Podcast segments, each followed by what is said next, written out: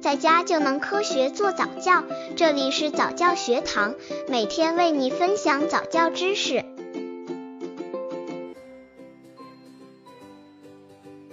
三十一个月宝宝早教亲子游戏有哪些好玩的？这阶段的宝宝锻炼其观察力、想象力仍然是重点，想象力对于将来宝宝的艺术发展是很有帮助的。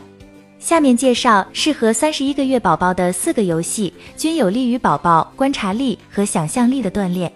当然，宝宝大了，游戏不仅局限于宝宝和妈妈了，还可以展开和同龄人之间的游戏。刚接触早教的父母可能缺乏这方面知识，可以到公众号早教学堂获取在家早教课程，让宝宝在家就能科学做早教。三十一个月宝宝早教亲子游戏一。韵律拍手，韵律拍手大致的意思是用手拍出节奏韵律。当然，这对于大人并不是问题，只是对于这阶段的宝宝还比较陌生。怎么让教宝宝韵律拍手的游戏呢？这会让宝宝觉得原来手有这么奇妙的功能。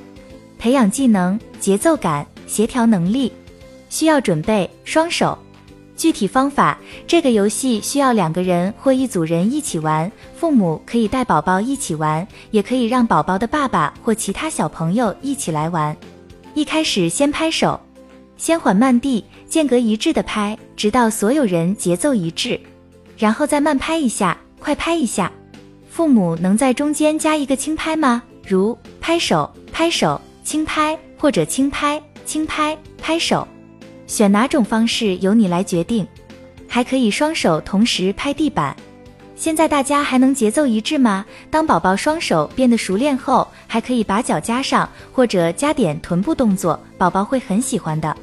三十一个月宝宝早教亲子游戏二：宝宝找东西，让宝宝找东西也可以很好玩，这是锻炼宝宝观察力的好游戏。如果是在室外，就可以让宝宝先记一下东西，然后再进行寻找。如果找到了，别忘记夸奖一下宝宝。培养技能、观察技能、概念理解力、记忆力，需要准备一张纸或一张卡片、景物图片、小贴画或一支画笔。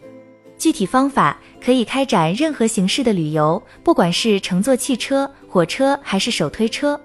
在出发上路之前，让宝宝看看纸上画的那些图片，动物、邮箱、加油站，不同类型的交通工具都可以。